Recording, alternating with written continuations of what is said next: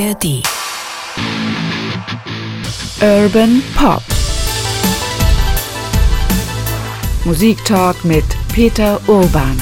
Das war so umwerfend und, und grandios, was man da hörte. Ich hatte noch nie so eine Sängerin gehört. Und von da an wusste ich, das äh, bleibt also meine Lieblingssängerin, ganz ehrlich gesagt.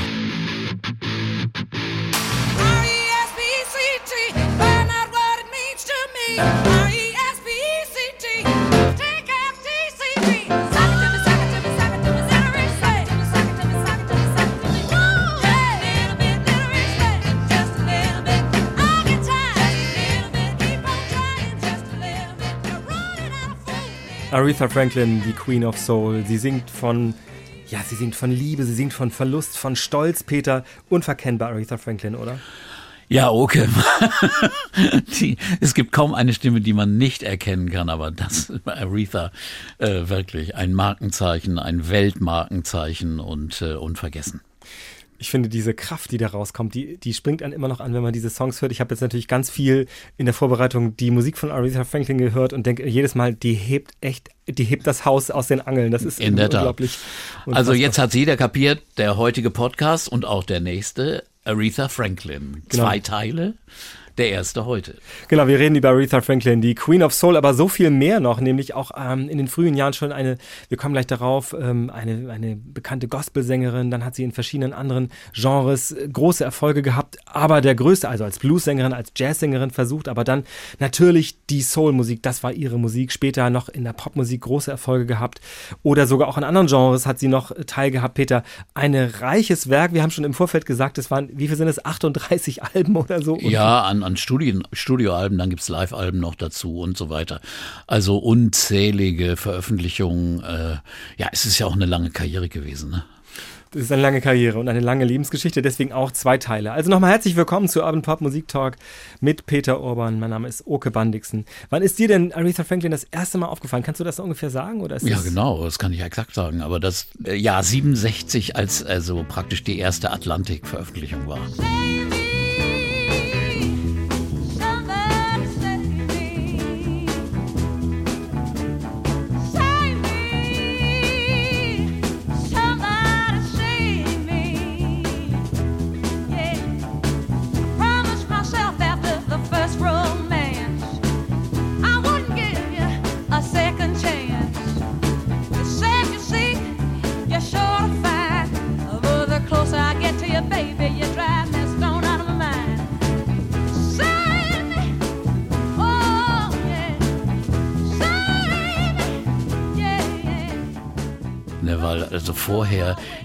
Die, Alben, die, die wurden in Europa gar nicht registriert. Die sind auch, weiß gar nicht, ob die erschienen sind damals. Also äh, die Columbia-Alben, diese sechs Jahre. Aber äh, äh, 67 und da kommen wir dann hin. Das ist dann der Knaller. Da arbeiten wir uns langsam drauf zu. Das ist genau, was wir hier machen wollen. Vielen Dank nochmal für die Post von euch allen, für die Folgen zu Johnny Cash zum Beispiel aus dem Sommer und auch zu Coldplay. Vielen Dank auch für die neuen Vorschläge für Bands oder Musikerinnen und Musiker, über die wir dringend mal reden sollten. Das kommt auf unsere lange Liste. Und ihr seht das auch schon, wir arbeiten das auch brav ab. Es ist, ähm, dauert einfach mal ein bisschen, aber wir haben ja auch die Zeit und wir wollen jetzt auch die Zeit nehmen, uns gut vorzubereiten. Aretha Franklin ist als Kind sogar schon aufgetreten, Peter, nämlich als Tochter eines sehr berühmten Baptistenpredigers. Ja, am Anfang war er nicht so äh, prominent. Er, er war in Memphis äh, als Pfarrer und äh, da wurde Aretha geboren, aber danach, äh, als sie vier Jahre alt war, zogen die dann nach Detroit, wo er dann an einer Kirche Pfarrer wurde, Prediger wurde und die äh, New Bethel Baptist Church in Detroit und der war aber auch als reisender Prediger sehr, sehr erfolgreich und sehr bekannt. Äh, C.L. Franklin war sein Name. Seine Predigten wurden sogar veröffentlicht auf Platte gepresst von Chess Records, also äh, Chuck Berry und die anderen Blues-Künstler, alle bei Chess. Und er als Prediger auch. Also insofern war er ein prominenter Mann. Und ein sehr charismatischer Mann, der also äh, nicht nur ein Prediger war in der Kirche, er liebte auch Musik allgemein. Er hatte sehr, sehr viele prominente Freunde. Im Haus liefen also Jazzmusiker, Duke Ellington schaute vorbei, Diana Washington, Art Tatum, andere, andere berühmte Jazzmusiker, die auf dem Weg waren, die äh, waren im Haus zu Gast, aber auch Mahalia Jackson, große Stars der Gospelmusik, Clara Ward. Precious Lord, take my hand, lead me on, let me stand. Und äh, da kommen wir auch schon zu einem Punkt. Clara Ward, eine der berühmtesten Gospelsängerinnen, war aber auch seine Geliebte. Also der Pfarrer äh, Franklin war, sagen wir mal, ein lebenslustiger Mann. Deswegen ging auch die Ehe mit äh, Arethas Mutter Barbara äh, schnell in die Brüche. Sie verließ den Mann und zog nach Buffalo und die Kinder lebten dann manchmal in Buffalo, aber äh, hauptsächlich beim Vater in Detroit. Und äh, das äh, war also eine Charakteristik, äh, dass Aretha ihre Mutter äh, nicht lange kannte. Auch äh, aus der Tatsache heraus, dass sie, als sie zehn war, tödlich, äh, also starb an einem Herzinfarkt, die Mutter. Ein extremer Verlust, der, glaube ich, nicht zu unterschätzen ist, weil Arethas Leben ist von Verlusten und Ängsten gefüllt. Und da ist sicherlich ein, ein Ausgangspunkt hier, dass die Mutter sehr, sehr früh starb. Und äh, es gibt dann äh, die Erzählung, dass sie bei dem Begräbnisgottesdienst äh, ein Lied sang, Jesus put a fence around me und mit zehn. Und die Kirche erstarrte, weil sie war da schon so unfassbar als Sängerin und hat am, am, bei der Trauerfeier für ihre Mutter gesungen. Also ein erhebendes Erlebnis, aber es zeigte auch schon die Zukunft, dass sie praktisch der Star der Kirche wurde. Äh, hat dann immer äh, nicht nur im Chor gesungen, sondern äh, solo gesungen. Äh, und wurde dann praktisch ein Feature, also ein, ein Bestandteil des Gottesdienstes, Aretha schon als Jugendliche. Ich habe zu meiner Vorbereitung ähm, das Buch ähm, Aretha Franklin, Queen of Soul, gelesen von Mark Bego, einem Musikjournalisten. Und da wird in der Tat auch genau dies geschildert, nämlich also diese, also gerade am Anfang diese verlustreichen Jahre, die, die sie erlebt hat. Sie hat ja äh, zwei Schwestern und einen Halbbruder, glaube ich. Mhm. Ähm, und Mahalia Jackson zum Beispiel hat öfter einfach auch, äh, sagen wir mal, also man würde hier sagen, eingehütet und Ja. gekocht für die Familie. Also es Genau. war so eine enge Verbindung, eine Ja. familiäre Atmosphäre muss da geherrscht haben. Man war da offenbar gerne, aber man hat sich auch umeinander gekümmert irgendwie. Ja, also die Mutter war ja nicht da oder war dann auch schon gestorben und dann kümmerten sich also so Freundinnen und Verwandte um diese Kinder. Canaan land. I'm on my way oh to Canaan land. On my way, Canaan land. Ooh, on my way, glory, hallelujah. I'm on my way. Und dazu kam ja auch noch, äh, der Vater äh, schwängerte zum Beispiel eine zwölfjährige Chorsängerin und das wurde dann also eine Halbschwester von Aretha. Äh, Das sind Dinge, ich bin nicht ganz sicher, ob Kinder das so leicht äh, verkraften können. Also jedenfalls der Vater war ein sehr zweifelhafter Typ, der also auch ein starkes äh, Regime führte, aber, aber trotzdem auch das Management und die Karriere von Aretha steuerte. Und sie, sie trat dann, wie gesagt, im Gottesdienst auf, sang auch schon als Zwölfjährige und ging am Wochenende mit dem Vater auf Tournee. Denn äh, es gab einen Gospel Circuit, also äh, eine Karawane von, von Gospel-Sängerinnen und Predigern, die überall in Kirchen im, in den äh, Nord- und auch in Südstaaten auftraten. Und am Anfang machte Aretha das nur am Wochenende und ging am Montag wieder in die Schule, aber mit 15 verließ sie schon die Schule und hat das dann Fulltime sozusagen gemacht. Und in dieser Karawane, in dieser Gospel-Karawane, traten dann so Leute wie die Soul Stirrers auf. Das war die Gruppe, in der Sam Cooke sang. Jesus gave me water. Jesus gave me water. Jesus gave me water, and it was not. Well, there was a woman from Samaria und, oder die Staple Singers und, und, und Clara Ward, die Geliebte des Vaters und so weiter und so fort. Also es war ein reger Zirkus, der da als Gospel Train durch die Lande zog und mit der Basis in Detroit in dieser Kirche. Und das war äh, schon, schon eine harte Zeit auch, äh, von der man gar nicht weiß, wie hart sie war. Denn mit zwölf, zwölf wurde Aretha schwanger und, und bekam mit 13 ihr erstes Kind, mit 14 ihr zweites. Erst äh, 2019 nach ihrem Tod wurde dann in einer, Art Testament herausgefunden, wer der Vater ist. Es war ein junger Mann, der au- auch mit diesem Gospel Train zu tun hatte. Das war der Vater. Aber äh, und Aretha hat später gesagt, sie wollte darüber nicht reden. Und die einzige Sache war, dass es äh, einfach die die die Wildheit des Teenager-Zeitalters gewesen wäre. Äh, Es war aber auch die Umgebung, in der sie da äh, sich aufhielt, denn dieser Gospel Train war bekannt für seine Promiskuität. Also da, da hat Aretha wahrscheinlich schon früh Sachen gesehen, die man als Kind nicht unbedingt erleben sollte. Und äh, das war sehr bekannt. Und der Vater war natürlich da auch kein, kein äh, Unschuldslamm, wie wir schon jetzt wissen und äh, und so weiter und so fort. Also auf jeden Fall, eine ja. harte Zeit eventuell. Ja, auf jeden Fall ja ähm, ein, ein lebensverändernder Moment. Ich glaube, dass die dann, also auch in der Tat in diesen Büchern und auch in allen Artikeln, Ja. die man sonst lesen kann, erzählt sie, also es fällt auf, wie wenig sie darüber erzählt Ja. und erzählen mag. Sie wehrt das eigentlich immer ab. Und trotzdem ist es ja so, es muss ein einschneidendes Erlebnis gewesen sein. Es ist dann so auch, dass, glaube ich, Tanten sich um diese Kinder gekümmert haben oder so. Genau, ihre Schwestern, äh, die haben sich drum gekümmert, Carolyn und Irma und äh, eben die Großmutter. Die die, die ja noch lebte, die hat sich um die Kinder gekümmert und Aretha hat die Kinder besucht, so oft es ging. Also hat kon immer Kontakt gehalten, aber hat eigentlich nicht als Mutter sich so ausführlich um die Kinder gekümmert.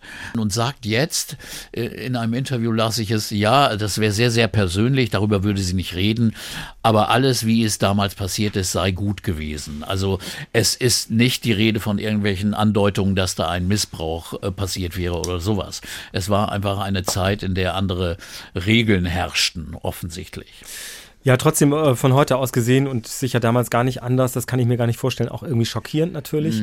Und äh, dennoch strahlt ja darüber auch diese große Aufmerksamkeit, die diese junge Frau, also dieses Mädchen im Grunde ja dann schon erfahren hat. Ich weiß nicht genau, ob, das, ob man das beurteilen kann von heute aus, aber sind die Leute denn für den Reverend in die Gottesdienste gekommen oder wegen Aretha schon? Ja, also so war es beinahe und das war taktisch so aufgebaut, wahrscheinlich auch, auch gut choreografiert vom Vater. Äh, am Anfang des Gottesdienstes auch auf Tournee sang erstmal Aretha und hat so eine, eine unglaubliche Stimmung kreiert. Und dann kam der Vater mit seiner temperamentvollen, sehr, sehr lebendigen, er war ein berühmter Prediger, auch ein, ein sehr leidenschaftlicher Prediger, kam er mit seiner, seiner Predigt. Und äh, es gibt wirklich diese, ich weiß gar nicht, ob man die noch bekommen kann, diese Predigten bei Chess Records, die sind ja veröffentlicht worden damals. Später von der Gospelplatte, da ist er doch auch Ah, noch zu hören. In, ja, der, genau. in der ersten Gospelplatte. der- ich. genau, da ist er ja auch. Da, da hat er auch seinen Auftritt. Aber jedenfalls war Aretha ein ganz wichtiger Punkt.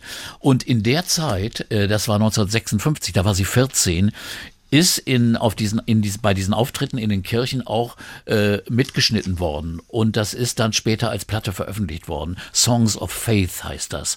Wenn man das hört, es ist unfassbar.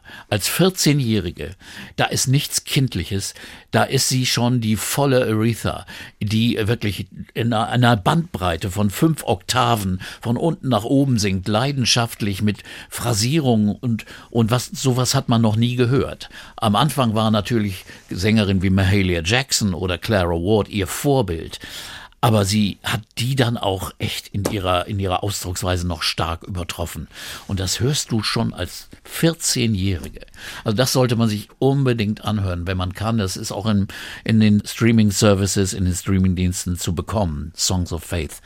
Ich, fi- ich finde so bemerkenswert, dass sie ja, natürlich hat sie diese, diese Prägung und hat diese Vorbilder vor sich, aber sie hat ja auch dieses unglaubliche Talent. Ich glaube, sie bringt sich auch selbst Klavierspielen bei und spielt ja, Ja. wahnsinnig gut Klavier Ja. und hat eben dann auch dieses Gefühl für Timing und hat dieses Gefühl für Phrasierung, weil gerade dann, also Gospel und später Soulmusik basiert ja auch darauf, dass du wirklich weißt, was du tust und nicht Mhm. Ja. einfach eine Melodie durchsingst oder so. Ja, ja. Das ist schon. Äh, Ja, sie hatte ein unglaubliches musikalisches Gefühl und war auch äh, noch talentierter als ihre Schwestern, die auch sehr gute Sängerinnen waren.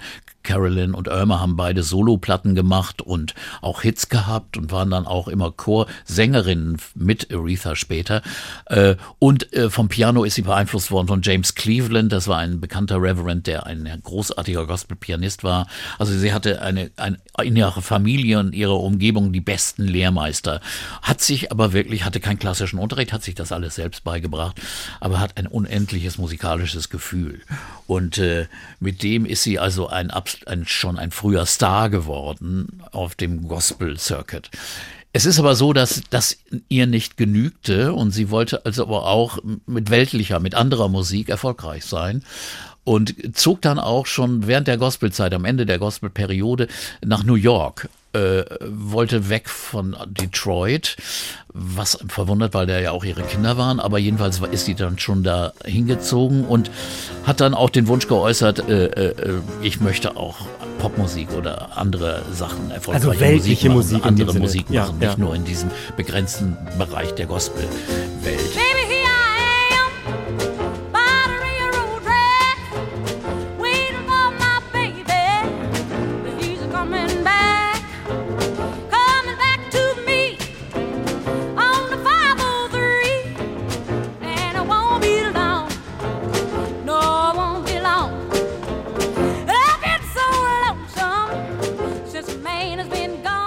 Und ähm, dann, äh, ihr Vater war voll dafür, denn äh, ihr Vater war ja auch keiner, der also da so religiös fixiert war. Er war auch ein Liebhaber von Jazzmusikern, von R&B und Soulmusikern, die es damals ja schon anfänglich gab. Sam Cooke war ein Freund der Familie, auch durch die Gospel-Tourneen und war mittlerweile ja erfolgreicher Soulsänger geworden. Und er wollte Aretha gern zu seinem Label holen, RCA, und auch äh, Detroit, da denkt man natürlich gleich an Motown. Die Freunde und Bekannte von Aretha waren also Smokey Robinson und andere, die mit Motown erfolgreich waren in äh, Detroit und auch Barry Gordy, der Chef von äh, Motown, hatte sich angeblich bemüht, Aretha, die ja nun auch bekannt war, äh, zu unter Vertrag zu nehmen. Aber der Vater, der das Management übernommen hatte, der optierte für Columbia Records, eine sehr traditionelle große äh, äh, Firma mit Erfahrung in Entertainment und in Jazzmusik. Und äh, ja, dann unterschrieb sie also einen Vertrag bei Columbia Records. Ähm, und geriet dann gleich an den Produzenten und äh, äh, Talentscout John Hammond. Ein Mann, der ja auch mit der Karriere von Bob Dylan und anderen wegweisend zu tun hatte. Aber äh, Hammond hat sie nicht e- entdeckt oder so. Sie wurde Ja, das ihm ich angetragen. Das habe ich hier, hier notiert. Das, das Wort entdeckt ist in dem Zusammenhang falsch, aber ich finde ehrlich gesagt bemerkenswert, dass sie diese, diese Spuren von Sam Cooke, der ja wirklich ein, ein Freund war, äh, de, des Vaters auch oder da starke Mhm. Ja. Verbindung hatte und eben auch die ähm, die Verbindung über Smokey Robinson, das ist ein richtiger Schulfreund von ihm. Ich Ja. glaube, das- die waren die längsten, also Kinderfreunde gerade Ja. schon. Dass sie da nicht zugegriffen hat, ist das eher ein Zeichen von ihrem Eigensinn oder vom Eigensinn des Vaters? Wobei ich noch sagen möchte, ich wundere mich trotzdem fast, dass der dem so, das beschreiben sie auch immer in Interviews, dass der zugestimmt hat, dass sie dieser diese weltliche Spur weiter verfolgt. Sie hätte ja auch sagen können, ich bleibe wie Mahalia Jackson beim Gospel. Sie hätte eine große Gospelsängerin werden können. Ja, ist sie klar. ja auch geworden, aber ist sie. also sie ist ja alles geworden. Aber, Aber ja, nee, das, da hatte sie wohl einen Ehrgeiz. Ich weiß nicht, ob das, ob das durch ihre äh, Umgebung, ihre Bekanntschaft, ihre Freundschaft mit anderen Musikern, äh, die der das Vorbild von Sam Cooke zum Beispiel, der ja aus der Gospelwelt raus und nun ein erfol- erfolgreicher Popsänger geworden war. Also insofern, insofern war das vielleicht was. Oder es war aber auch irgendwie ein Ehrgeiz für ein weiteres Publikum und ein weißes Publikum äh, erfolgreich zu sein. I've looked around all over town, and I'm so lonely, so blue. I've looked around and all over, but I can't find nobody like you. you. Und äh, insofern war dann diese Entscheidung auch nachvollziehbar. Sie war aber im Nachhinein eine komplett falsche Entscheidung, weil Columbia wusste wirklich nicht, was sie mit ihr machen sollten. Doch sie wussten es, sie hatten einen Plan. Äh, John Hammond machte erst in den ersten zwei, bei den ersten zwei Platten äh, noch bluesige Sounds und so Big Band Jazz Sounds mit ihr. Aber dann äh, waren die nächsten Platten eher eine, eine Mischung, was sagte Aretha später, eine Mischung aus Teenie-Musik und Adult Pop, also Erwachsenen Entertainment Musik. Show, Bisschen, bisschen Musical-Songs. Showtunes, Ja, so, ja, ne? ja. Sie, Now listen here, girls. I'm gonna tell you what I want right now. I want a rock lover. I want a man. I want a rock tough lover, and I'll find him if I can.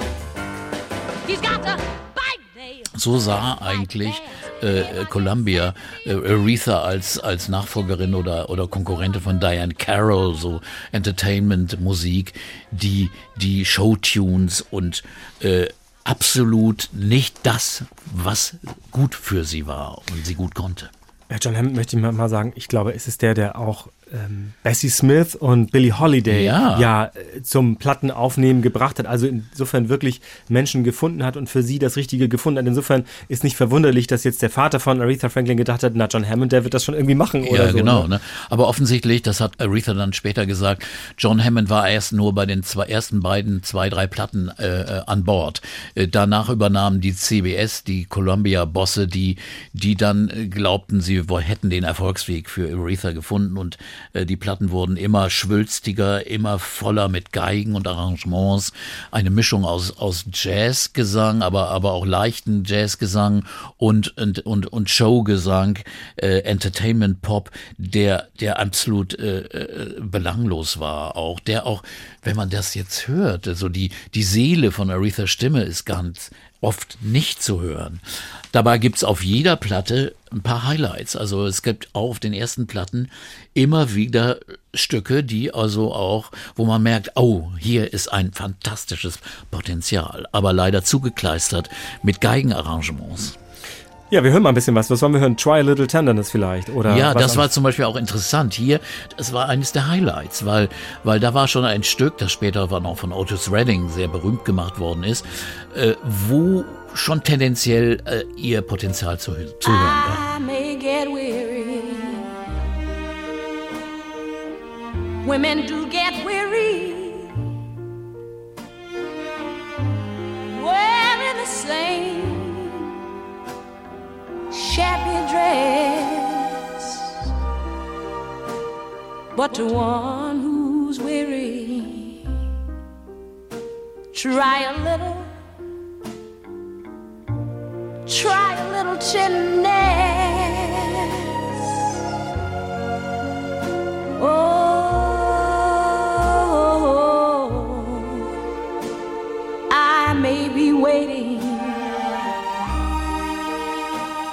just anticipating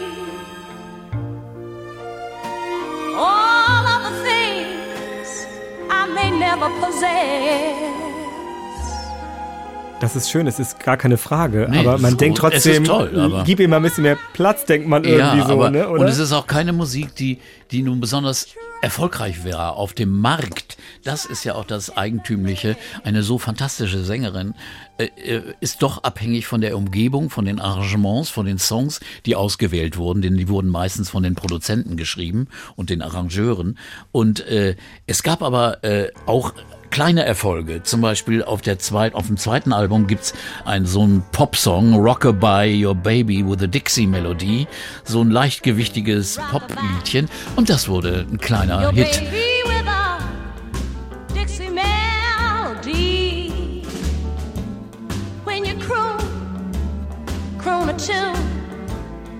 from the heart of Dixie, and just hang my cradle, man and Und äh, es, es gab wirklich nur ein riesiges Highlight in dieser Columbia-Karriere und das war ein Tributalbum für Dinah Washington. Eine Sängerin, die Aretha ja schon als Kind, als Jugendliche kennengelernt hatte, die kurz vorher gestorben war. Und da gab es ein Tributalbum. Und auf diesem Album, da singt sie wirklich so äh, nah und äh, an der Seele der Musik, die sie wirklich eigentlich wirklich haben und spielen möchte. Äh, und Klassiker, die also auch Dinah Washington aufgenommen hatte. Cold, Cold Heart, Drinking Again, Nobody Knows the Way I'm fe I Feel This Morning. Und da merkt man, ja, da geht's wirklich ans Herz. Das ist genau die Musik, in die Richtung hätte es gehen sollen.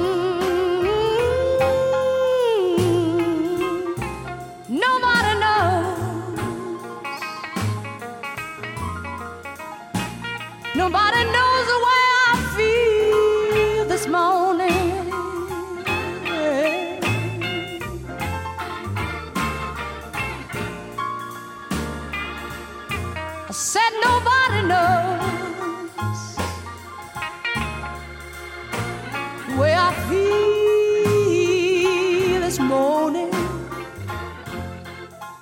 Ja, das ist schon die Aretha, die bluesige Aretha, die auch äh, so solche Stücke später gesungen hat, mit ein bisschen tighteren, besseren Backing, aber trotzdem äh, vom Gesang her war das schon die Richtung, in die das gehen konnte. Aber das war eine Ausnahmeplatte. Dann wurde auch wieder wurden Alben gemacht, auch mit Coverversionen von aktuellen Hits. Also als wäre Aretha wirklich eine eine Coversängerin, die die wirklich Sachen, die schon gerade Hits waren im Jahr zuvor, wurden dann von ihr nochmal aufgenommen. Und das wirkt wirklich schlapp und, und überhaupt nicht schön. Und das passierte bei diversen Alben. Al- Zum Beispiel äh, äh, Running Out of Fools ist das dieses Album.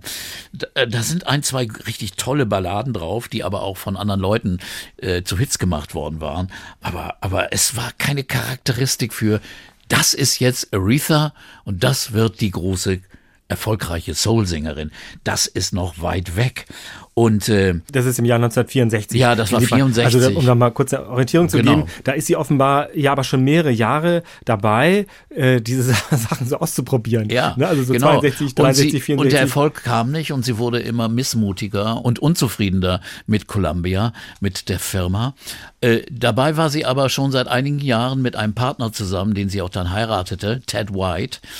Ein Typ, ja, ein Hustler wird er genannt. Jemand, der äh, ein Frauenheld war, der also über äh, so ein kleiner Hans Dampf in allen Gassen war. Äh, Einige Stimmen haben später geschrieben, er wäre ihr Zuhälter gewesen. So hätte er sich, äh, wäre er aufgetreten in der Art. Also nicht äh, für, für, für Musik praktisch. Und er hat auch die Verhandlungen oft geführt mit Columbia. Und er war aber auch jemand, der unbedingt das weiße Publikum be äh, bekommen wollte für Aretha. Also das große, weite äh, Las Vegas Entertainment Publikum. Und war da also auch, hatte auch nicht das Gefühl, das wichtig war eigentlich. Aber äh, das ging dann so etliche Jahre bis 66 so und äh, äh, die Unzufriedenheit wurde immer größer und irgendwann lief auch der Vertrag aus. Und äh, dann musste die Entscheidung kommen, was nun?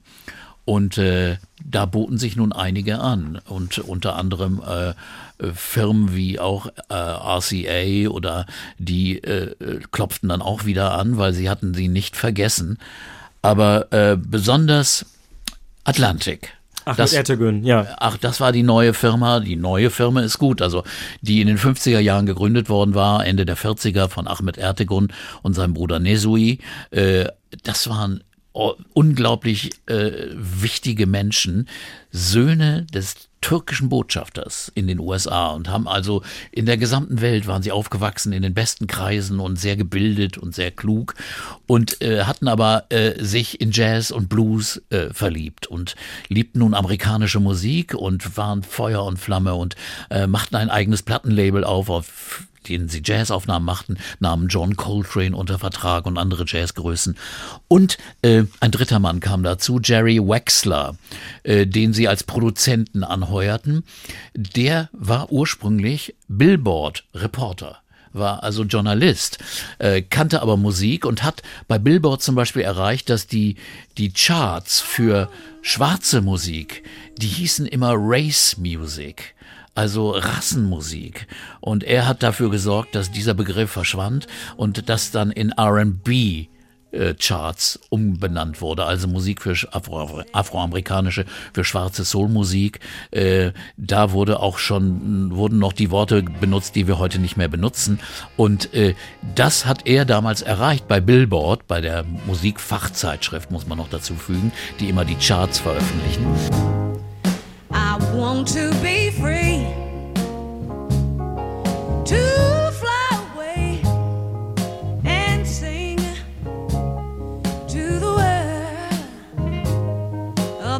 my soul. Serenade my soul serenade.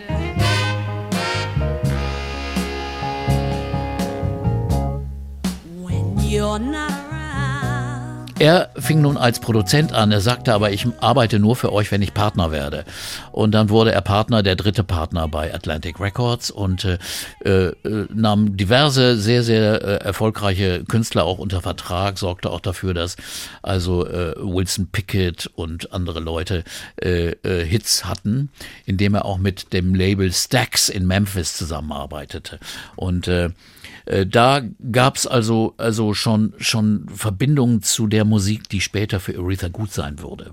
Die sind sich offenbar begegnet und haben sich irgendwie, haben aneinander was gefunden, also haben sich auch mal gemocht, aber haben offenbar auch gesehen, dass das irgendwie klappen könnte miteinander. Sie muss ja doch sehr, naja, sie war ja fast ein gebranntes Kind bei diesen weil ganzen sie- Jahren bei Columbia. Ja, sie oder? war total verunsichert.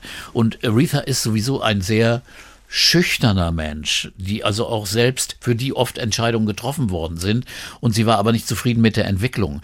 Denn eins war ja klar, ihre Freunde in Detroit waren mittlerweile höchst erfolgreiche Künstler. Also Auch- Smokey Robinson zum Smo- Beispiel. äh, bei Tamla Motown, ja, Smokey Robinson und andere, äh, die Supremes und andere Diana Ross, die waren alle erfolgreich, äh, im, im, auch schon im, im, im weißen Popmarkt und, und auch andere Künstler, die sie kannte als, als Jugendliche.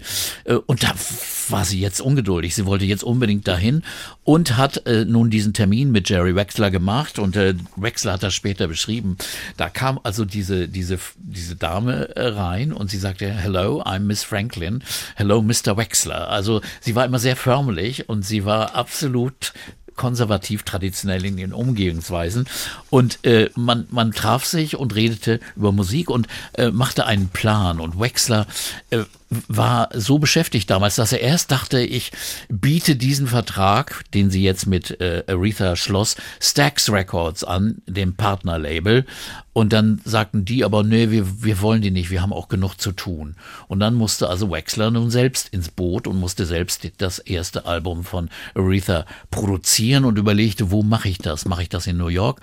Und dann gab es aber in Alabama in Muscle Shoals, einer kleinen Stadt, gab es ein Studio, das Fame Studio, äh, in dem eine, eine extrem gute Rhythmusgruppe spielte von weißen Musikern, die aber eine Funk- und eine Soulmusik spielten als, als Begleitmusiker und hatten also die Hits von Wilson Pickett gespielt und anderen. Und deswegen ist äh, Jerry Wexler auf die Idee gekommen, wir bringen Aretha da runter. Und da gab es nun die legendären Aufnahmen im Januar 67, äh, wo Aretha runterfuhr und äh, dann wurde einfach aufgenommen in der Art und Weise, wie man sich in einen Übungsraum setzt und selbst Musik entwickelt. Aretha war gewohnt, dass ein Orchester arrangiert wurde, eine Big Band arrangiert wurde, sie ins Studio kam und nur noch singen musste. Alles andere war schon, war schon vorbereitet und fertig und sie hatte eigentlich gar nichts damit zu tun. Und hier war nun die ganz andere Ar- Arbeitsweise. Sie setzte sich ins Studio, fing an am Klavier zu spielen und sie durfte wieder Klavier spielen. Also war selbst- ex- sich selbst begleiten. Mhm. Selbst begleiten. Sie spielte Klavier, die anderen spielten auf einmal mit, probierten was aus, die Grooves, die Arrangements, also es entstand von unten und es sta- entstand so, wie sie es wollte, wie es ihrem Gefühl, ihrer Seele entsprach. Und das war genau das Geheimrezept. Und das, äh, die erste Aufnahme, die sie aufnahm, war äh, I Never Loved a Man the Way I Love You. Und äh, da muss man nur mal reinhören gleich am Anfang. Das ist also schon genial.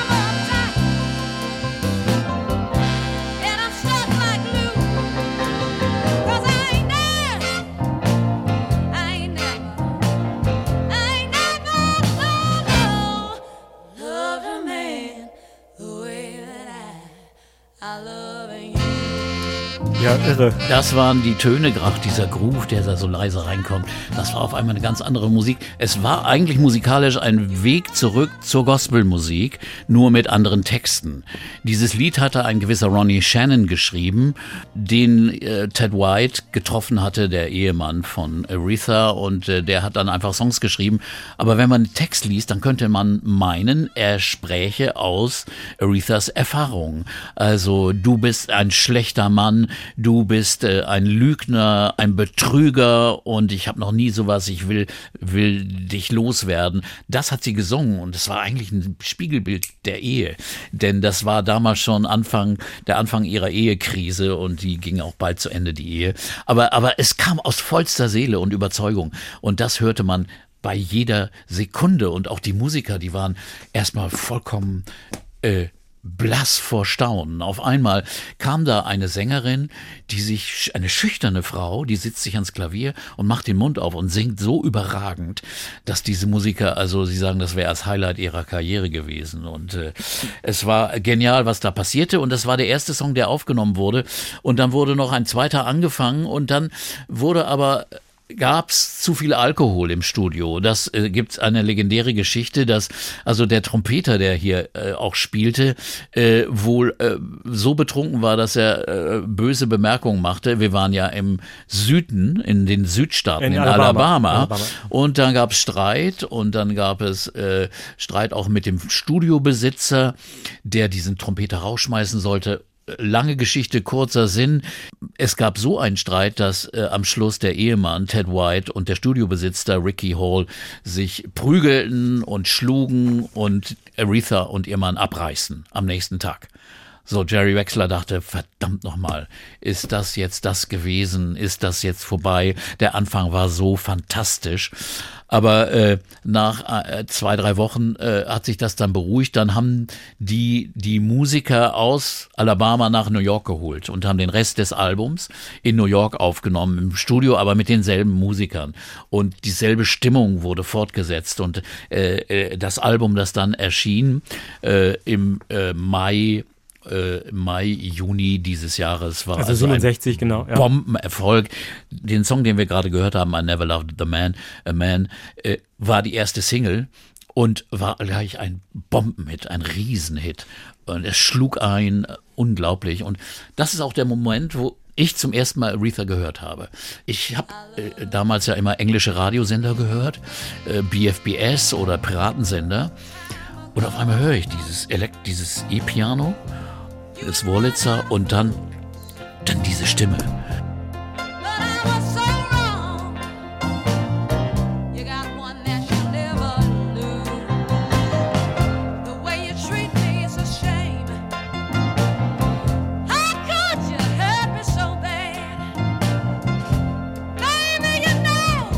Ich dachte, ich höre nicht richtig. Selbst über die schlechten, schlechte Mittelwellenqualität war das zu hören.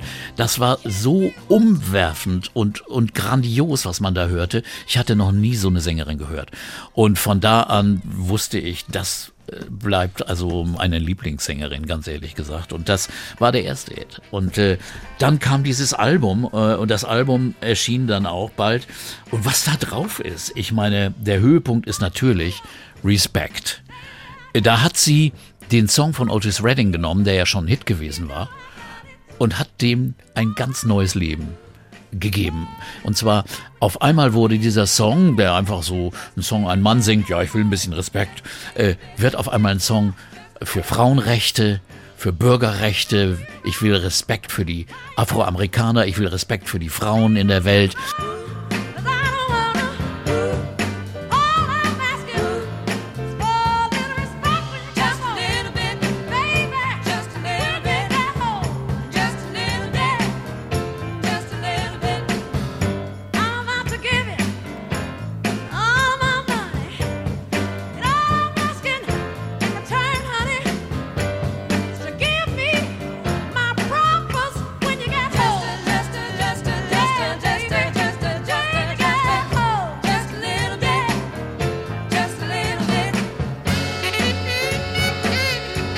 Und auch wie sie es gesungen hat, sie hat ja dann diese Buchstaben R-E-S-P-E-C-T, das hat sie dazu erfunden. Also das hat sie, äh, ist dazu arrangiert worden. Und das gibt dem Ganzen noch so einen unfassbaren Push. Und, und äh, Sie muss das mit einer ihrer Schwestern zusammen ausbaldobert haben, dieses so, R.E.S.B.C.D. Ja. die hat das, Ja. also die haben, die singen auch im Background-Chor offenbar Genau. mit, oder eine von den beiden zumindest, Ja, weiß nicht genau. Irma und Karen, ich weiß und, nicht und die, die haben offenbar auch sich so in diesen Song so reingesteigert und Ja. haben das dann eben, das hat ja auch eine, das hat ja einen unglaublichen Ja. Groove auch, aber deswegen ist das so wahnsinnig überzeugend auch, ne?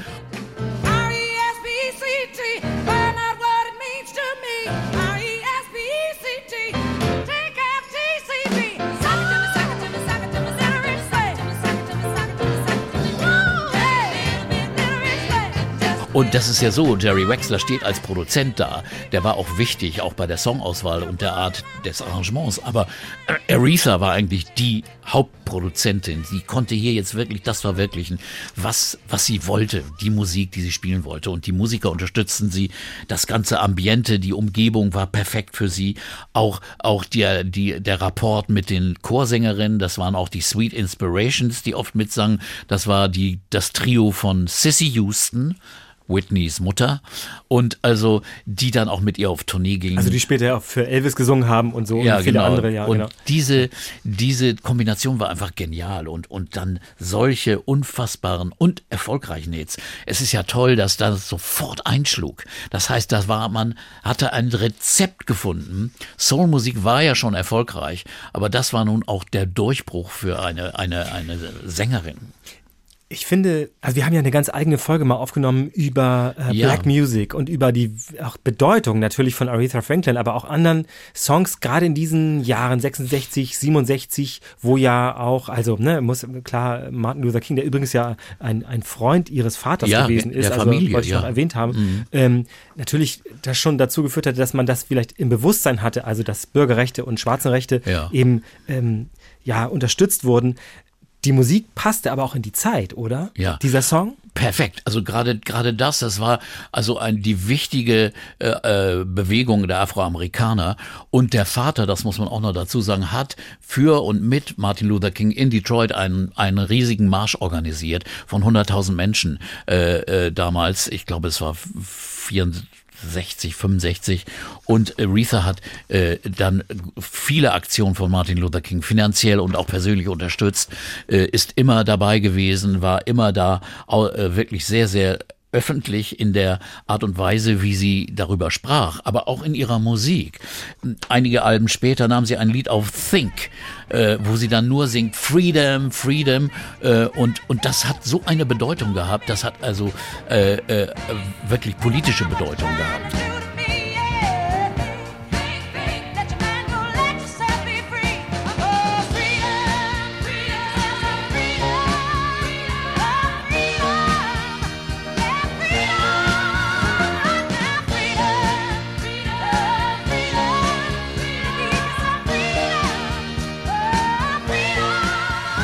All diese Songs, die aber auch durch die Art, wie sie, wie sie, wie sie überhaupt ihre Gefühle ausgedrückt hat. Zum Beispiel auf dem ersten Album hier schon auf, ich nenne das jetzt erstes Album, auf I Never Loved a Man the Way I Love You ist Dr. Feelgood. Auch ein, ein ganz, ganz Blues, den sie selbst geschrieben hatte.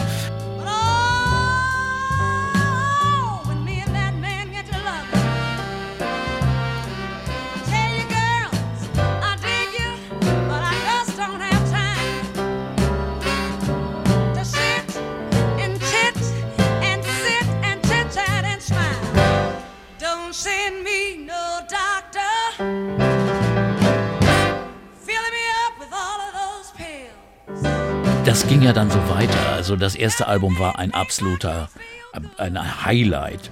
Und dann im selben Jahr, drei Monate später, man muss das mal bedenken, wie schnell das ging, nahm sie das nächste Album auf. Da sind dann Hits drauf wie äh, ihre Version von Satisfaction der Stones, You Are My Sunshine und Baby I Love You.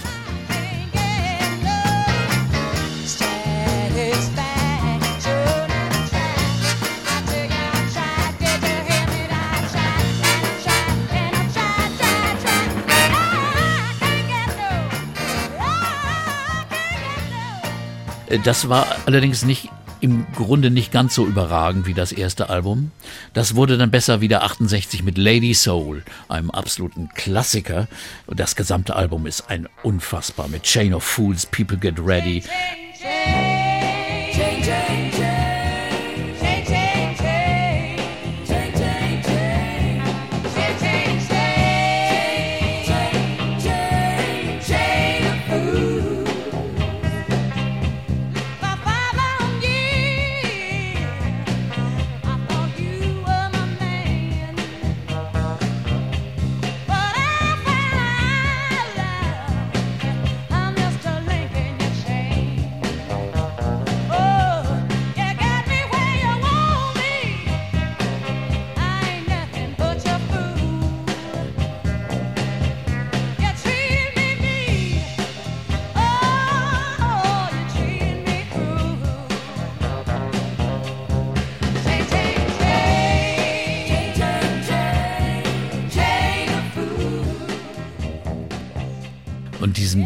Fantastischen A Natural Woman, äh, der Carol King Song, der also unvergleichlich zu ihrer Aretha's persönlichen Hymne wurde.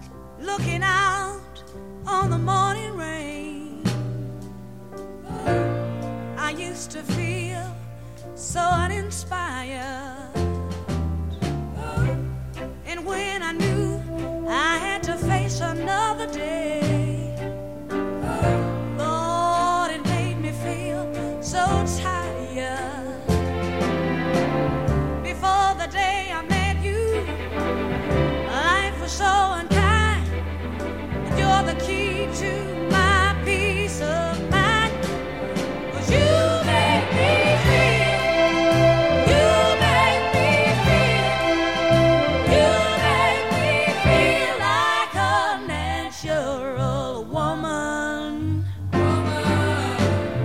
hat man ja, du hast es gerade schon gesagt, das Rezept gefunden. Also sie hatte selbst mehr den Kopf, welche Songs müssen es sein? Wie kann sie ihre große Tiefe auch also in die Glaubwürdigkeit dieses Songs ummünzen? Das ist ja was ganz Besonderes. Es werden ja wirklich Aretha Franklin Songs dadurch. Ja. Das ist schon irgendwie abgefahren, finde Ja. ich, wie man das so schaffen kann. Weil selbst wenn sie Satisfaction, also den, den Rolling Stones Hit singt, denkt man, naja, es ist eine Soul-Nummer irgendwie. Ja, also es ist natürlich die Art der Arrangements, die auf einmal stimmte, aber jetzt kommt ihre Stimme auch wirklich zum Glänzen.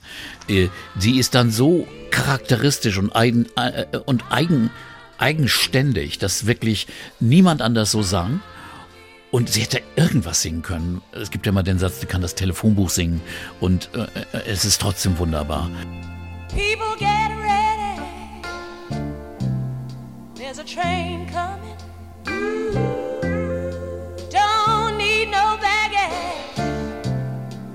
Get on board.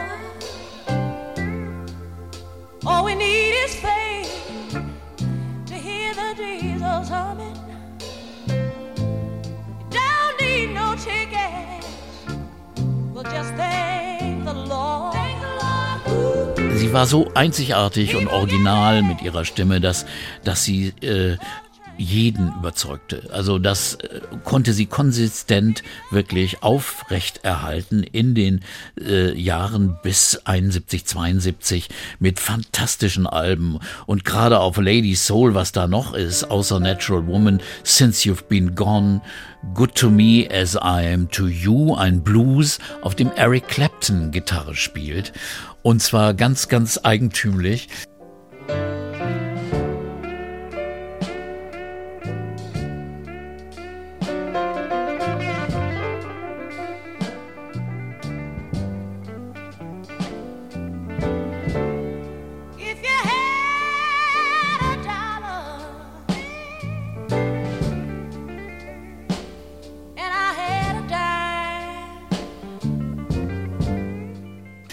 Den ja gar nicht, sondern da war gerade mit Cream in New York. Das wurde aufgenommen im Januar, glaube ich, 68.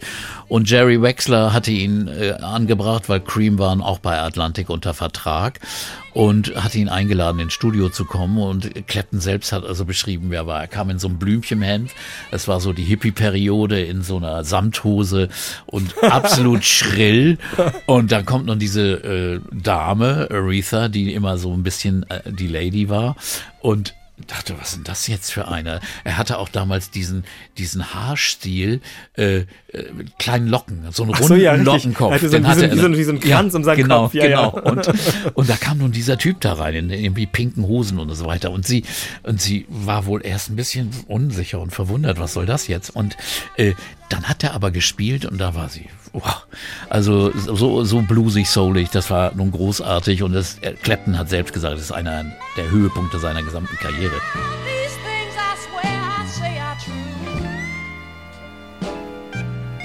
Oh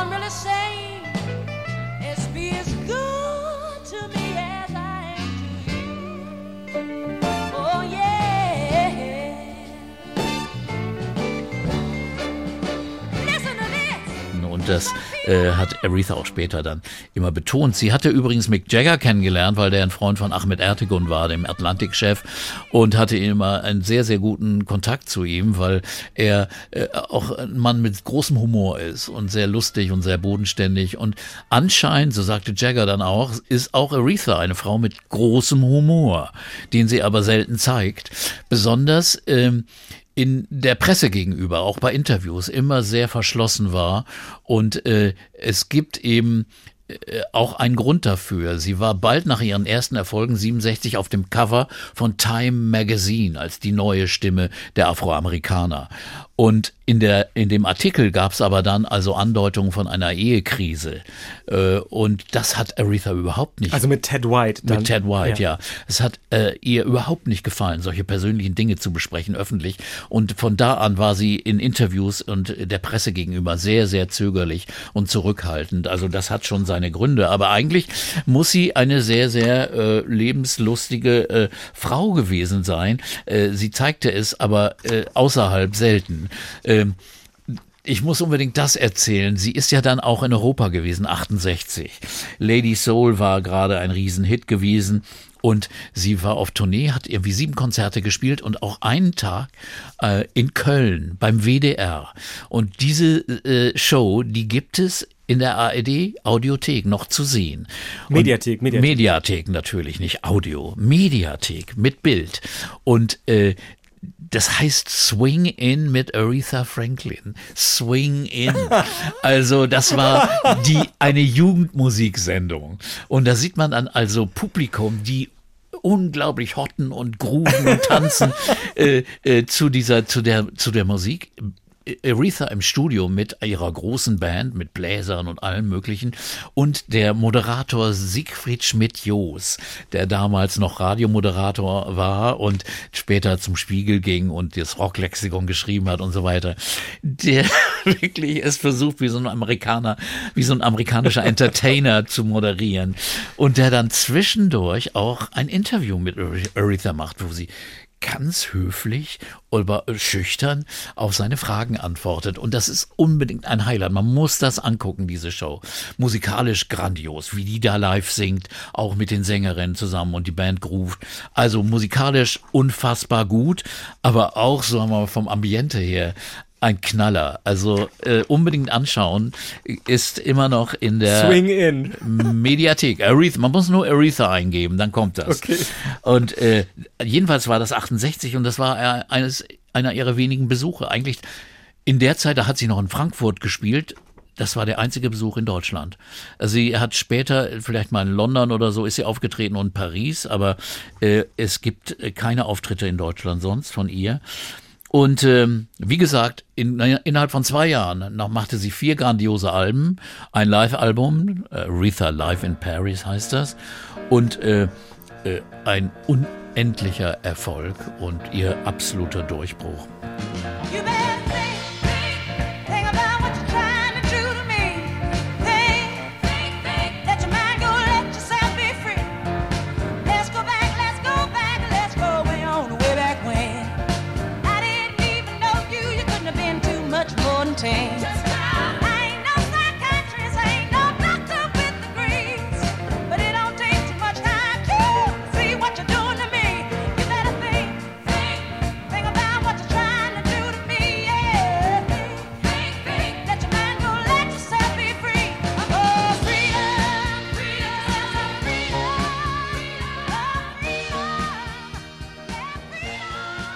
Ja, das ist also die äh, Nummer, die also auch schon ganz deutlich hier auf die Rechte der Afroamerikaner hinweist. Äh, da war sie übrigens auch eine der ersten, die das gemacht hat. Eigentlich bevor Curtis Mayfield oder Marvin Gaye auch politische Songs gemacht haben. Also sie war da schon an der Spitze der Bewegung. Äh, das war also wie gesagt 68 und die anderen kamen dann erst so rund 69, 70 daran. Sie hat natürlich auch unbedingt diese, diesen Hintergrund, diesen familiären und diesen persönlichen Hintergrund, das glaubwürdig zu verkörpern. Sie hatte ja einfach genau das auch selbst erlebt, äh, wenn sie auf Tournee gewesen ist als Ja. Kind. Also sie hatte ja die, diese Unterdrückung oder diese, diese Gängelei oder diese Schikaniererei hatte Ja, sie das selbst war, erlebt. das war ja unfassbar. Auf ihrer Gospel-Tournee als Kind, auch als Jugendliche, hat sie ja schon wirklich erlebt. In den Südstaaten konnte diese Truppe nicht in ein Hotel gehen. Sie mussten im Bus übernachten oder irgendwo anders privat übernachten, in Kirchen, weil es gab keine Hotels für Schwarze und äh, Rassentrennung überall. Also das hat sie hautnah äh, erlebt und hat dann auch erlebt, wie also auch im Plattenbusiness regierten ja die weißen Männer. Erst durch den Durchbruch von Barry Gordy und Tamla Motown, von Stax und so gab es also dann mehr Einfluss auch für afroamerikanische äh, Produzenten und Musiker. Aber das hat sie alles hautnah als Jugendliche schon erlebt, weil sie so früh eben auch schon äh, dabei war. Like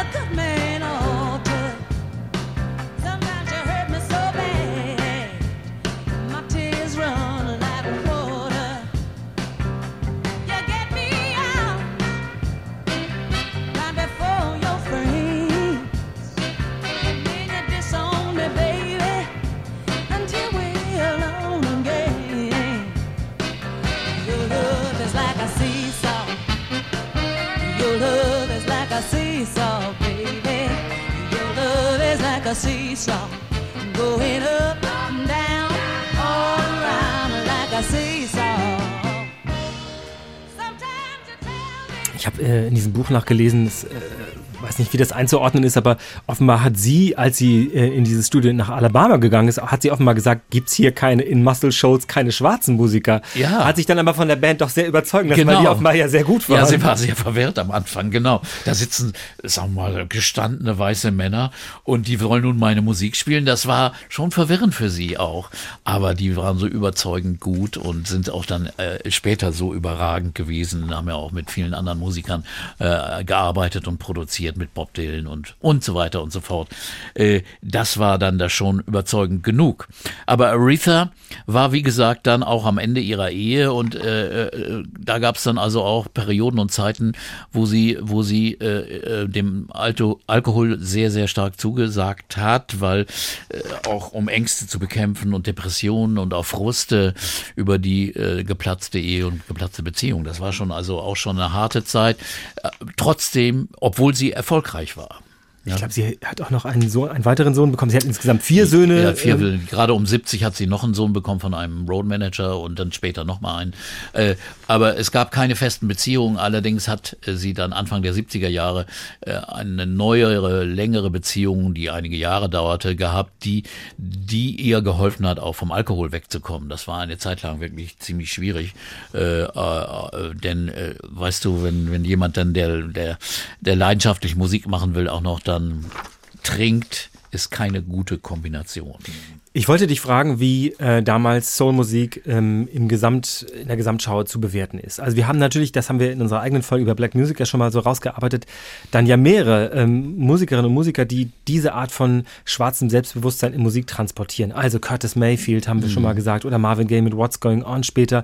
Aretha Franklin war da Vorreiterin, es gab dann auch James Brown Aufnahmen Klar. später noch und diese ganzen Entwicklungen sie war aber, sie war sozusagen an der Spitze. Sie Mhm. wurde so angesehen oder sie war nicht jemand von gestern sofort, weil sie schon so lange dabei war. Sie war, Nein, überhaupt nicht. Diese ihre ihre ganze A- Vergangenheit, Columbia, die zählte eigentlich überhaupt nicht. Sie war ja, als sie bei bei Atlantic anfang, äh, war sie ja gerade 25. Also das war das war der Durchbruch und von da beginnt eigentlich ihre Karriere. Das kann man so sagen. Äh, dazu spielte diese diese kleinen Erfolge bei Columbia spielten da eigentlich gar keine Rolle. Und das war ja auch die Zeit in der Soulmusik ihren Durchbruch schaffte. Dass Soulmusik eben und äh, äh, die Popmusik, afroamerikanische Popmusik wurde, die auch auf dem weißen Hitmarkt erfolgreich war. Also die auf einmal in die Top Ten in den, Al in den normalen Charts kam. Also nicht nur auf den, in den R&B Charts, sondern eben auch in den äh, allgemeinen weißen Charts. Und das eben, das war der Durchbruch. Und dann war sie natürlich auch durch ihre, äh, poli ihr politisches Engagement, eben wie die anderen auch, äh, ein, ein wegweisender und, und federführender Künstler, Künstlerin äh, mit anderen zusammen. Aber sie war nun nicht unbedingt jeder, jemand, der nun unbedingt in jedem Song das äußern musste. Ich finde allein durch ihre Präsenz, durch ihre Art, wie sie gesungen hat, dass jemand aus so, voller Seele authentisch überzeugend singt, wie, wie diese Frau, äh, hat schon politische Aussage genug gehabt. Und äh, das äh, ging dann so weiter. Dann gab es 69 mal so einen kleinen Ausflug in eine jazzige Welt, die sie ja auch äh, wohl gerne mochte, mit mehr Big Band äh, Arrangements.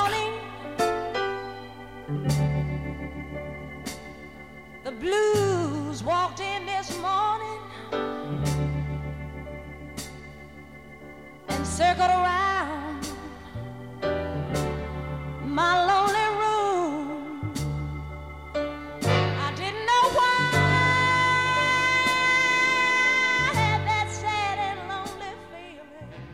Aber nicht so erfolgreich. Aber ku- kurioserweise heißt dieses Album Soul 69, also Ja, genau. Soul 69. Genau. Und denkt so, ah, da ist gar keine Soulmusik drauf. Das ist ja die- merkwürdig. Aber es ist auch, war auch kommerziell nicht ganz so erfolgreich. Komisch. aber, aber dann, äh, 70 ging es dann wieder weiter mit dem Album This Girl's in Love with You.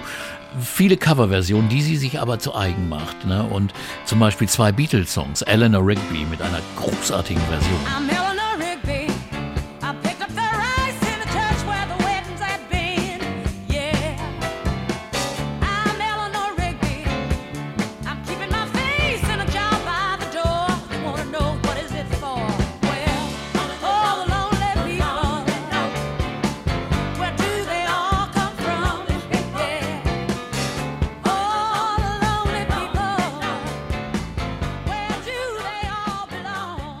Oder äh, Let It Be. Und zwar war das so gekommen, dass als Paul diesen Hit geschrieben hatte und äh, aufgenommen hatte mit den Beatles, das wurde ja schon Anfang 69 aufgenommen, erschien als Album erst äh, 70 nach dem Ende der Beatles.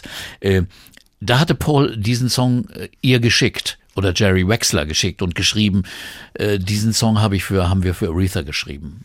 Und aber sie hat ihn dann aufgenommen, wollte ihn aber nicht veröffentlichen. Warum? Weil sie mit dem Text nicht klarkam. Sie wusste nicht genau, was der bedeutete. Ma if Mother Mary comes to you und so weiter. Niemand hat ihr wohl erklärt, dass das äh, von Pauls Mutter die Mary hieß, handelte und so weiter. Jedenfalls hat sie zögerlich, manchmal ist sie dann auch ein bisschen kompliziert und hat gedacht, nee, nee, das, das weiß ich nicht, ob das gut für mich ist und hat den Song dann nicht veröffentlicht, hat ihn dann aber erst 70, da hatten die Beatles ihn schon rausgebracht, dann auf ihr Album genommen und äh, ihre Version ist über- überragend. Es ist ja auch Er- wie ein, wie ein Gospel-Song. es ist ein ja Gospel-Song. Es ist Let It Be. Es ist wirklich, als ob Paul es wirklich für sie geschrieben hatte. Mother Mary comes to me, speaking words of wisdom. Let it be. And in my hour of darkness, she's standing right in front of me, speaking words of wisdom. Let it be. Let it be. Let it be.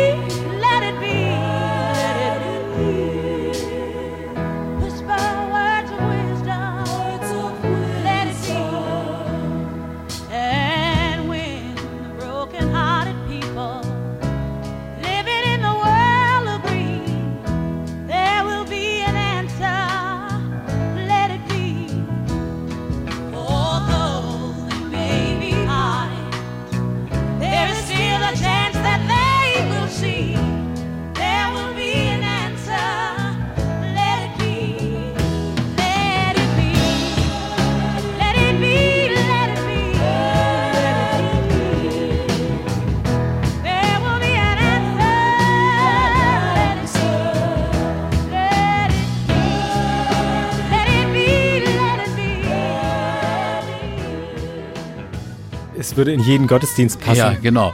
Äh, eins muss ich mal jetzt hier anmerken. Wir spielen ja oft nur die, die Anfänge von Songs. Und gerade bei Aretha ist es so, dass sie ja die Zeilen, die verschiedenen Strophen nie gleich singt, sondern es ist immer eine unfassbare Steigerung drin. Und gegen Ende äh, werden dann die Phrasen und die Jubelphrasen, die werden immer größer und immer höher und immer dramatischer. Das kannst du in einem Podcast, wo du nur kleine Musikausschnitte spielen kannst, nicht demonstrieren. Also ich gebe noch wieder mal den Hinweis, schaut euch die Musikliste an und hört euch die Stücke ganz an. Dann bekommt ihr ein volles, einen vollen Eindruck von dieser Größe. Und es waren noch andere Fremdstücke drauf. Son of a Preacher Man, der Dusty Springfield Hit. Äh, The Weight von The Band war auch äh, ein Song. Und das war zum Beispiel ein Song, wo Jerry Wexler sagte, er mochte eigentlich gar nicht so, wenn Aretha solche Songs singt, wo man nicht genau weiß, worum es geht. Denn Aretha war eine, die, die wollte auch erzählen, was sie betraf. Also als ob es auch in einem Song, den sie nicht geschrieben hatte, äh, genau das, um, genau um das ging, was sie bewegte. Bei The Wait wusste niemand, was das bedeutet mit diesen ganzen biblischen Anspielungen und so weiter. Selbst Robbie, Robbie Robertson, glaube ich, der den Song geschrieben hat, wusste da nicht genau, klang was aber- das bedeutet. klang aber gut. Ja, klang gut.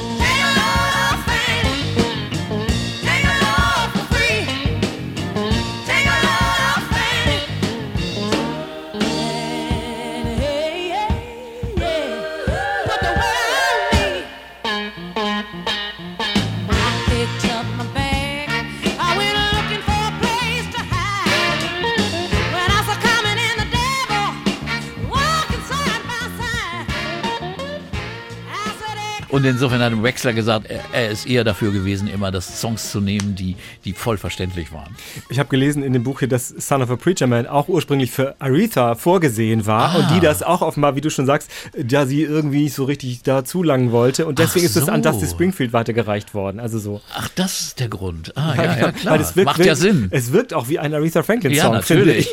Ja, so. macht, Also, ja, macht ja Sinn, in der Tat. Und übrigens auch das, auch Dusty Springfields Album, Dusty in Memphis, wurde in Muscle Shoals aufgenommen von diesen Musikern. Also die hatten da schon ihre Qualität bewiesen.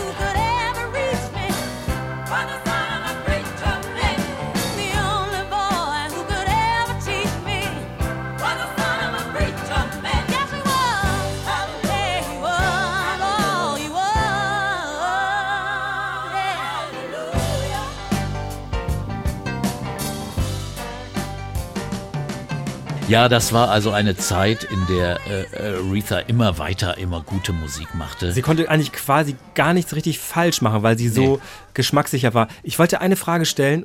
Vielleicht täusche ich mich ja, aber bei den, bei einigen Songs, gerade wenn du gesagt hast, das wird immer dramatischer, ihre Stimme wird dann immer, ähm, hat man manchmal das Gefühl, es geht sogar bis dahin, dass es technisch, sagen wir mal, die Aufnahmetechnik an den Rand kommt, dass es eine klare Aufnahme bleibt. Ja. Liege ich da falsch? Oder? Nee, nee, das ist manchmal schon so, dass man denkt, ist das jetzt, ne, also besonders auf alten Versionen, auf alten Platten oder alten, alten Mastern-Versionen, klingt das dann manchmal so, als würde es klirren oder so. Das, das ist natürlich, glaube ich, für jedes Mikrofon eine große Belastung gewesen, äh, diese Stimme zu erfassen, äh, in diesen fünf Oktaven, die nach oben gehen. Und ich musste so lachen in einem Interview, das irgendwie vor sechs, sieben Jahren noch von mit ihr geführt worden war, also in den 2010er Jahren, äh, wurde sie gefragt, was sie denn von Autotune halten würde.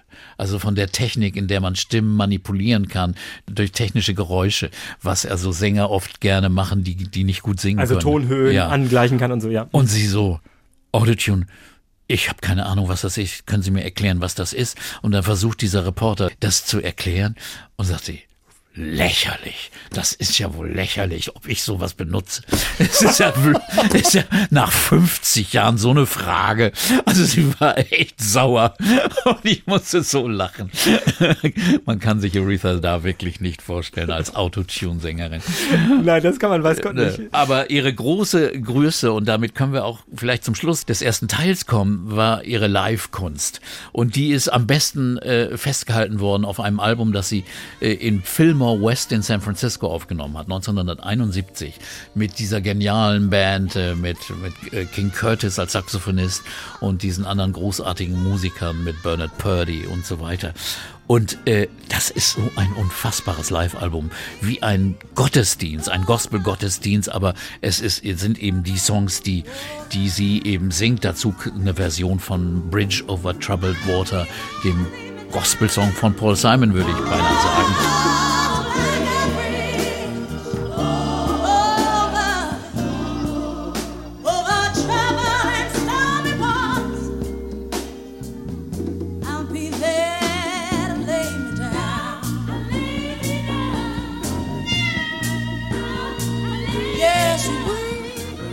Einem kleinen Gastspiel von, äh, von Ray Charles, der auf die Bühne kommt. Can you feel it?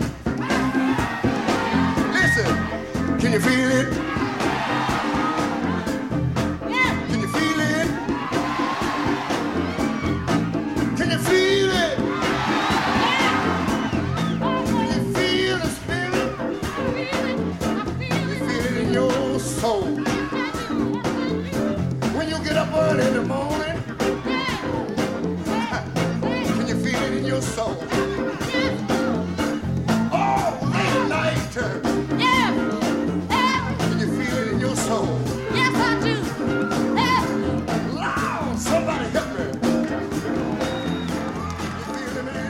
Also es ist eine, eine stampfende, groovende, äh, jubilierende Messe, die da zelebriert wird. Also ein besseres Live-Album. Es gibt wenig bessere Live-Alben als das.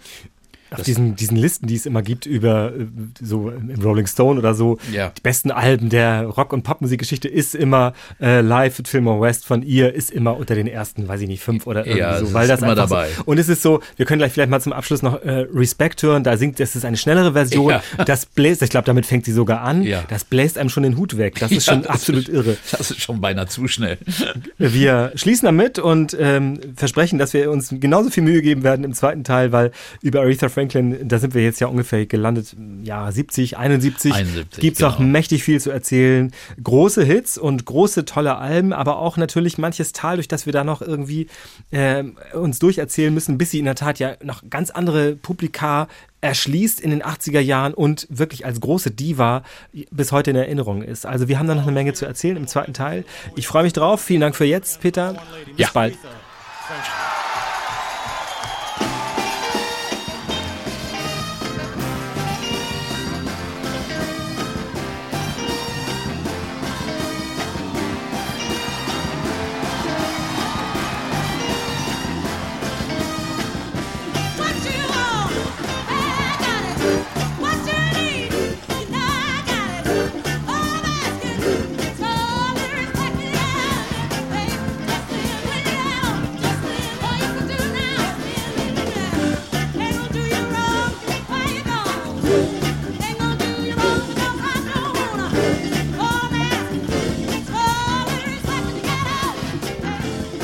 Hallo, wir sind's nochmal. Oke Bandixen. Und Peter Urban. Und wir freuen uns auf Göttingen und den Göttinger Literaturherbst. Auf unseren Abend mit Urban Pop, dem Musiktalk mit Peter Urban. Zum Thema Rio Reiser, einem der besten Texter deutschsprachiger Lieder, einer der spannendsten Figuren der deutschen Popmusikgeschichte.